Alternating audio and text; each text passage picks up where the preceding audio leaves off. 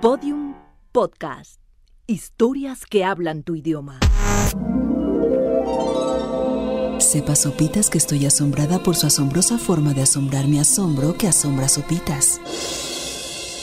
A mi inconsciente asombra Sopitas y mi corazón que asombrosamente fue asombrado por Sopitas. El podcast de Sopitas. Cuando hablamos de tenis existe una palabra que se destaca, Wimbledon. Con una historia que nos remonta a 1887, se trata del certamen de tenis más antiguo y prestigioso del mundo, que pese al paso del tiempo, ha logrado mantenerse fiel a sus tradiciones, siendo el único Grand Slam que aún se disputa en una cancha de pasto natural y que también exige a todos los jugadores participantes, tanto en la categoría femenil como varonil, que su vestimenta sea totalmente en color blanco, al grado que la tenista canadiense Eugene Bouchard fue multada por llevar un sujetador de color negro debajo de su camiseta blanca. qué malos gustos. Curiosamente, ha sido la misma Bouchard la que puso el dedo sobre la llaga al tuitear un mensaje en donde se leía: Wimbledon tiene estrictas reglas sobre la ropa blanca, pero todas las toallas tienen los colores más locos. En ese mensaje se refería a los colores verde y púrpura que distinguen al torneo, que entre otras cosas cuenta con el récord de haber albergado el partido más largo de la historia, disputado en el 2010 entre el estadounidense John Isner y el francés Nicolas Mahut, Dicho partido duró 11 horas y 5 minutos y por obvias razones se tuvo que jugar a lo largo de dos días. La victoria al final del día fue para Isner con un marcador de 6-4, 3-6, 6-7 y 70-68 en muerte súbita. Que los partidos de Wimbledon se tengan que aplazar o jugar a lo largo de dos días no es cosa nueva dadas las constantes lluvias que suelen caer sobre Londres, y la edición 2016 no ha sido la excepción. Sin embargo, más allá de la lluvia, el tema que preocupa realmente a los organizadores del torneo es el robo masivo de toallas del que están siendo víctimas por parte de los jugadores.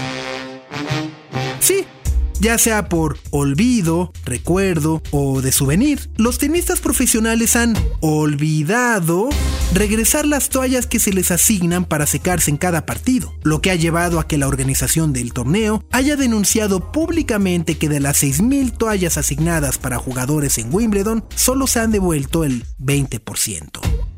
El dato que pudiera parecer curioso para algunos es más que costoso para otros, pues cuando echamos números podemos darnos cuenta de que el robo de toallas le ha costado al torneo cerca de 150 mil libras esterlinas, por lo que la organización decidió dar únicamente toallas blancas a todos los jugadores, excepto, por supuesto, a las grandes estrellas que juegan en la cancha central y que son seguidas por millones de televidentes. Curiosamente, fueron las mismas superestrellas las que han admitido llevarse alguno que otro souvenir. De hecho, Novak Djokovic, el número uno del mundo, admitió que han existido ocasiones en las que simula sudar demasiado para pedir una toalla extra a la organización. E incluso el tenista serbio acepta que antes de cada partido hace un huequito especial en su maleta para llevarse esas toallas. Por su parte, el británico Andy Murray argumenta que las toallas son un souvenir muy codiciado en su círculo cercano. En la primera ronda me llevé una toalla y se la regalé a mi fisioterapeuta. Habitualmente me llevo una toalla de cada partido y se la doy a alguien de mi equipo. Nunca me quedo con alguna, pero a mi esposa le gustan mucho. Hasta eso, son toallas de muy buena calidad. Mientras tanto, en la rama femenil, Serena Williams es considerada como una leyenda, no solo por los títulos que ha logrado en su carrera, sino también por la cantidad de toallas que se ha llevado de cada torneo, al punto en el que se asegura que a estas alturas ya se podría haber comprado una casita. Esta acusación parece ser secundada por su hermana Venus. Desde 1997 tengo muchas toallas en casa, incluso tengo toallas de hombres que he intercambiado con otros jugadores. Habitualmente, cada jugador recibe dos toallas por partido, mismas que deberían dejar en su silla al dejar la cancha, aunque bueno, a algunos se les olvida. Y si se preguntan por qué tanto escándalo, les diremos que las toallas de Wimbledon están hechas de 100% algodón, miden 70 por 133 centímetros y pesan 500 gramos, convirtiéndose en el souvenir por excelencia de este torneo.